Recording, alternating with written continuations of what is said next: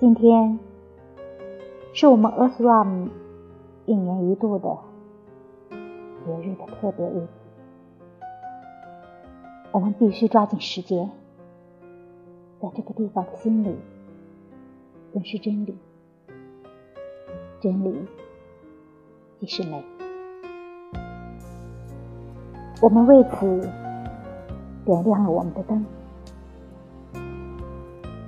早晨，太阳辉煌的升起来；黄昏，繁星放出光芒。但对我们来说，这些是不够的。在我们点亮我们自己的小灯之前，天空里的光明世界是徒劳无补的。如果我们没有做好自己的准备，那么大千世界丰富多彩的准备也就依旧只是在等待着而已，仿佛诗情